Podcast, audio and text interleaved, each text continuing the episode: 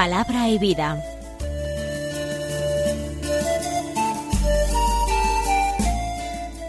Con el padre Manuel Horta, desde Sevilla.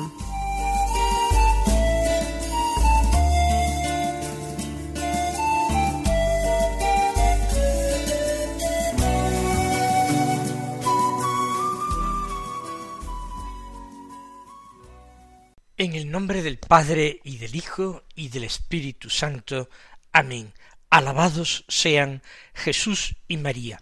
Muy buenos días, queridos amigos, oyentes de Radio María y seguidores del programa Palabra y Vida. Hoy es el día del Señor. Es el domingo vigésimo cuarto del tiempo ordinario.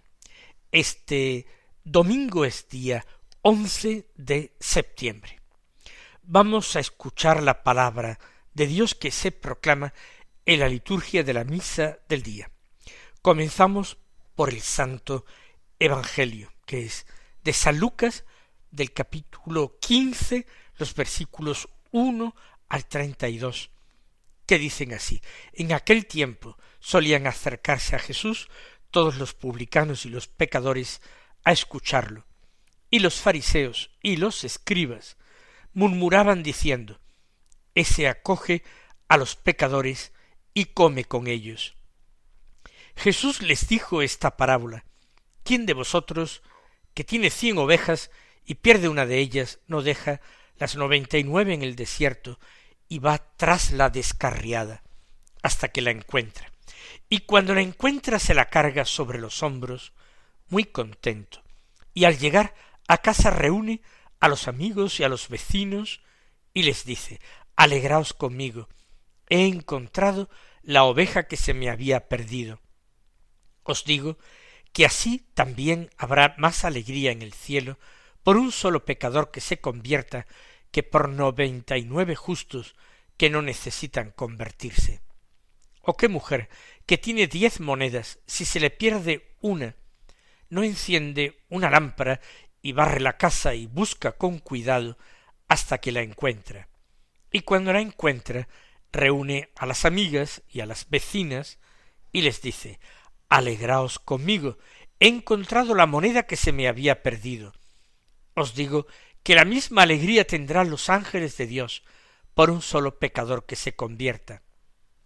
También les dijo un hombre tenía dos hijos. El menor de ellos dijo a su padre Padre, dame la parte que me toca de la fortuna. El padre les repartió los bienes. No muchos días después, el hijo menor, juntando todo lo suyo, se marchó a un país lejano y allí derrochó su fortuna, viviendo perdidamente. Cuando lo había gastado todo, vino por aquella tierra un hambre terrible, y empezó él a pasar necesidad. Fue entonces y se contrató con uno de los ciudadanos de aquel país, que lo mandó a sus campos a apacentar cerdos. Deseaba saciarse de las algarrobas que comían los cerdos, pero nadie le daba nada. Recapacitando entonces se dijo ¿Cuántos jornaleros de mi padre tienen abundancia de pan, mientras yo aquí me muero de hambre? Me levantaré, me pondré en camino a donde está mi padre y le diré Padre, he pecado contra el cielo y contra ti. Ya no merezco llamarme hijo tuyo. Trátame como a uno de tus jornaleros. Se levantó y vino a donde estaba su padre. Cuando todavía estaba lejos, su padre lo vio, y se le conmovieron las entrañas, y echando a correr, se le echó al cuello y lo cubrió de besos. Su hijo le dijo Padre, he pecado contra el cielo y contra ti ya no merezco llamarme hijo tuyo. Pero el padre dijo a sus criados, sacad enseguida la mejor túnica y vestídsela, ponedle un anillo en la mano y sandalias en los pies, traed el ternero cebado y sacrificadlo, comamos y celebremos un banquete, porque este hijo mío estaba muerto y ha revivido, estaba perdido y lo hemos encontrado. Y empezaron a celebrar el banquete. Su hijo mayor estaba en el campo, cuando al volver se acercaba a la casa, oyó la música y la danza, y llamando a uno de los criados, le preguntó qué era aquello. Este le contestó ha vuelto tu hermano y tu padre ha sacrificado el ternero cebado, porque lo ha recobrado con salud. Él se indignó y no quería entrar. Pero su padre salió e intentaba persuadirlo. Entonces él respondió a su padre Mira, en tantos años como te sirvo, sin desobedecer nunca una orden tuya, a mí nunca me has dado un cabrito para tener un banquete con mis amigos. En cambio, cuando ha venido ese hijo tuyo, que se ha comido tus bienes con malas mujeres, le matas el ternero cebado. El padre le dijo Hijo, tú estás siempre conmigo, y todo lo mío es tuyo, pero era preciso celebrar un banquete y alegrarse, porque este hermano tuyo estaba muerto y ha revivido, estaba perdido y lo hemos encontrado. Es el capítulo quince completo el que constituye el Evangelio de este domingo vigésimo cuarto del tiempo ordinario ciclo C de lecturas dominicales. Y les puedo decir que es el domingo de los tres ciclos litúrgicos que mm, es o que tiene un evangelio más largo después del domingo de Ramos en el que se lee eh, la pasión, alternativamente los años de Mateo, Marcos o Lucas. Sin embargo, se puede, por motivos pastorales, escoger una forma más breve de la lectura, que incluye la introducción a estas parábolas y las parábolas de la oveja perdida y de la moneda perdida, omitiendo totalmente la larga parábola del hijo pródigo. Yo he preferido leerla completa. Y evidentemente no podemos hacer un comentario versículo por versículo. Jesús cuenta tres parábolas, una a continuación de la otra. Cada una añade algo más a la anterior.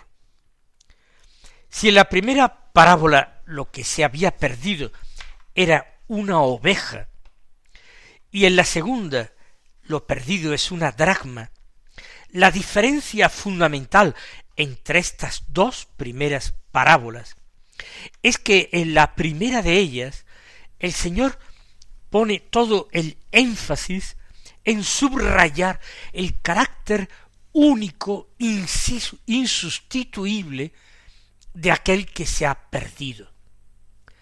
Estando dado que Jesús está hablando de la conversión, de la vuelta a Dios del hombre pecador, pues se nos viene a decir que un pecador para Dios es alguien muy importante, porque es hijo suyo. Y él no puede hacer otra cosa sino salir a buscarlo, empleando todos los medios. Por tanto, el carácter único del que se pierde. Por eso se insiste, por una parte, en que se dejan noventa y nueve ovejas eh, se las deja, se las abandona, mientras el propietario va a buscar su oveja perdida. Y luego por dos veces en esta parábola eh, se destaca ese contraste noventa y nueve a uno, no deja las noventa y nueve en el campo y va en busca de la perdida, y luego, cuando se produzca el hallazgo de aquella oveja perdida, se termina la parábola diciendo habrá más alegría en el cielo por un solo pecador que se convierta que por noventa y nueve justos que no tengan necesidad de conversión. Sin embargo, la segunda parábola, la parábola de la moneda perdida, eh, no se pone de relieve ese carácter único del que está perdido. No se dice que las nueve monedas restantes se abandonen o se descuiden mientras se va a buscar la moneda perdida. No se dice tampoco que habrá más alegría en el cielo por un solo pecador que se convierta que por nueve justos. No, ese contraste no se establece en la parábola. Pero en esta parábola de la moneda se pone de relieve el carácter minucioso de la búsqueda de la moneda perdida, carácter minucioso de la búsqueda que realiza Dios del hombre pecador. No sabemos si tuvo que buscar mucho el dueño de la oveja. No sabemos, se dice que salió a buscarla y la encontró. Pero en el caso de la moneda sí se destaca cómo ha sido la búsqueda. Encendió una lámpara para ver bien en ese interior eh, lleno de penumbra y barrió la casa y buscó con cuidado y esto hasta que la encontró. Desde luego la dueña de la moneda no la ha encontrado por casualidad. El pecador no se convierte a Dios por casualidad, sino que la búsqueda de Dios es incansable y minuciosa, poniendo todo, toda la creación incluso, al servicio de ese empeño de encontrar al hombre pecador. Sin embargo, en ambas parábolas, lo que se destaca es la búsqueda por parte de Dios del pecador. El pecador es el que está perdido. Nosotros eh, muy frecuentemente, fijándonos en la primera parábola, más tarde en la primera parte de la parábola del Hijo perdido, nos imaginamos que el pecador eh, es comparado a alguien que se aleja. Así, eh, aunque no se diga, eh, la oveja perdida se supone que está perdida porque se ha alejado de su dueño. Sin embargo, en el caso de la moneda, la moneda no ha podido, por sus propios medios, alejarse de su dueña. Más aún, está perdida dentro de la misma casa de la dueña. Sí, el hijo pródigo partió, marchó a un país lejano. Pero es que su hermano mayor estaba en el campo, cerca de la casa, igualmente perdido. No, Jesús no compara al hombre pecador con alguien que se aleja. Nunca, en realidad, estamos lejos de Dios porque su amor incansable, su cercanía, eh, siempre, siempre hace posible, si nosotros lo deseamos, el encuentro. Para Jesús el pecador es el que está perdido. Y la conversión no es el regreso del pecador que está ausente, por ejemplo, en la parábola de la moneda. La conversión es eh, el encuentro por parte de Dios de aquel a quien buscaba y de quien esperaba una respuesta mínima, una colaboración mínima, dejarse encontrar. Dicho lo cual, si nosotros pasamos a la parábola de los hijos, ¿qué es lo que añade? Añade mucho. En primer lugar, en las dos primeras parábolas, lo que se pierde es un animal en la primera, una moneda en la segunda. Y a un animal no hay que pedirle su opinión de si desea volver. Si es propiedad del dueño, vemos que el dueño actúa así en la parábola, cogiendo a su oveja y poniéndola sobre sus hombros. Quizás la oveja se resistía a regresar con el dueño, pero el dueño, sin pedirle su opinión, la carga sobre los hombros porque es suya y se la lleva. Lo mismo se puede decir de la moneda perdida. La dueña, una vez que la encuentra, pues la meterá en su bolso o en su bolsillo o en su cajita para guardar el dinero. Sin embargo, cuando lo que se pierde es algo semejante al Padre, un hijo es semejante al Padre. El Hijo de Dios es semejante al Padre porque Él nos creó a su imagen y semejanza, entonces no se puede actuar de la misma manera, sino que hay que contar con su voluntad libre. Un hijo perdido no puede ser encontrado hasta que él decide dejarse encontrar, reconoce que está perdido, lo cual no siempre es fácil de, de, descubrir y de reconocer. Descubre que está perdido, descubre el amor de Dios, que lo busca incansablemente, y entonces experimenta el deseo de dejarse encontrar.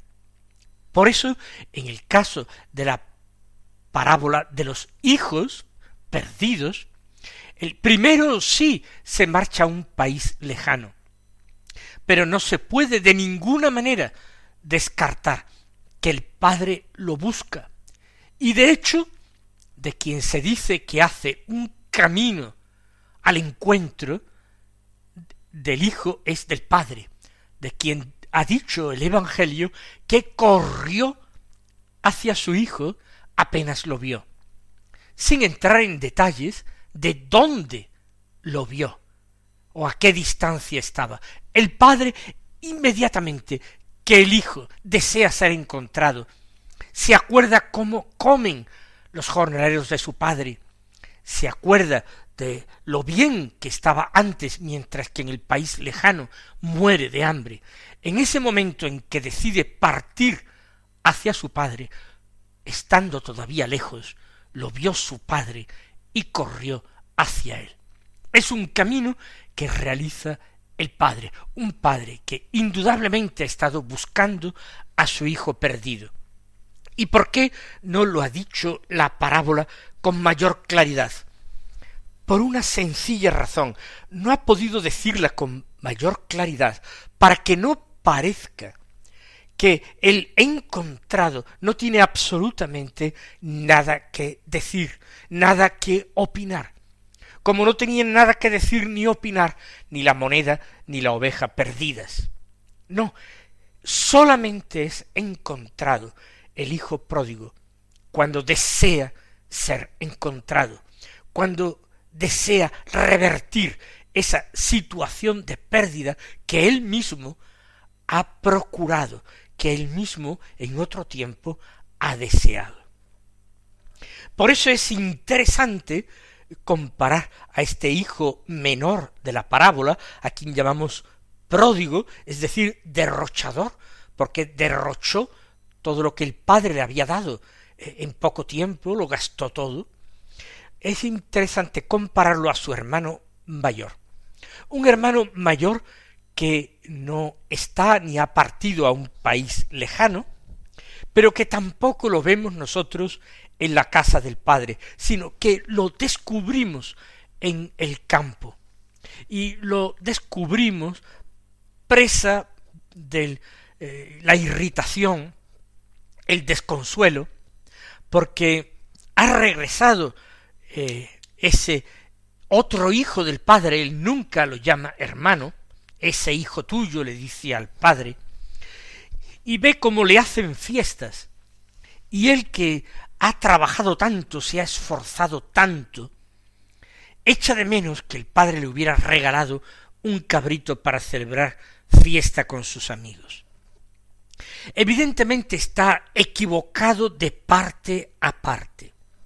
Al comienzo de la parábola, cuando el hijo pequeño reclama lo que le corresponde, de la parte de la hacienda que le corresponde, y el padre sin discutir, no sólo le da una parte de la hacienda al hijo pequeño, sino que el evangelista San Lucas, en la narración que hace recogiendo las palabras de Jesús, dice que el Padre les repartió a los dos, entre los dos, la hacienda.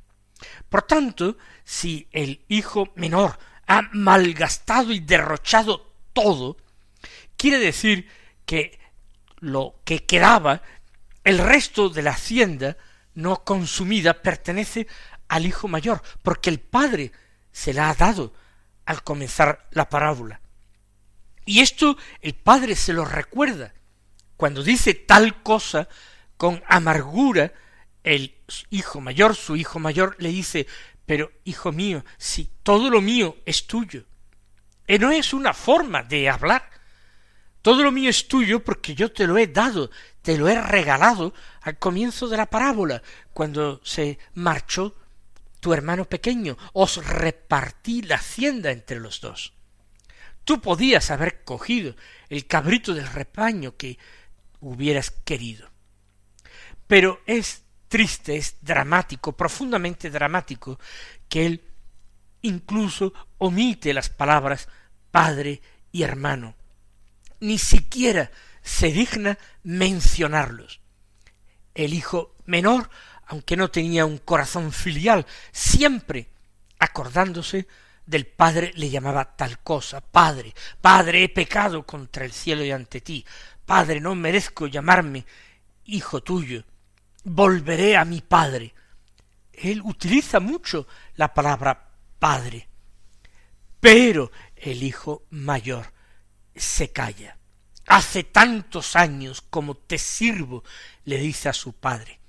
Está hablando verdaderamente como un criado, que vive de un jornal, de un sueldo, no habla como un hijo. Y como el hijo mayor, como el primogénito, no habla como tal. Tampoco habla de el hermano. Los mismos criados del padre le han dicho ha vuelto tu hermano y tu padre ha mandado matar el ternero cebado para él. Pero cuando él habla con su padre dice ahora que ha vuelto ese hijo tuyo, tú has matado para él el ternero cebado. Cuánta amargura. En definitiva, nosotros estamos tomando conciencia incluso con el hecho de que se encuentre fuera de la casa, que cuando el padre le invita a entrar se niega, que cuando quiere saber lo que pasa en su casa llama a un criado y no es capaz de entrar en su propia casa, nos damos cuenta de que este hijo mayor también está perdido, igual que su hermano, con una diferencia. El hermano pequeño se había perdido lejos, mientras que el hermano mayor estaba perdido allí, cerca, junto a la misma casa. Y es que es posible eh, perderse para Dios, no sólo por grandes pecados, sino también por pequeños pecados, por falta de omisión, por falta de amor. Se habrán dado cuenta leyendo la parábola completa que el hijo pródigo, el hijo pequeño es la oveja perdida, la que se extravió lejos, mientras que el hijo mayor es la moneda perdida, la que se perdió incluso dentro de casa. Pero todo esto supone una enseñanza y una advertencia para nosotros. Y es que el Señor no solamente se fija en nuestras obras exteriores, sino que lee nuestros corazones y puede ser que nos ande buscando, porque aun viviendo en la casa de Dios, estemos perdidos para Él. Mis queridos hermanos, el Señor os colme de sus bendiciones y hasta mañana si Dios quiere.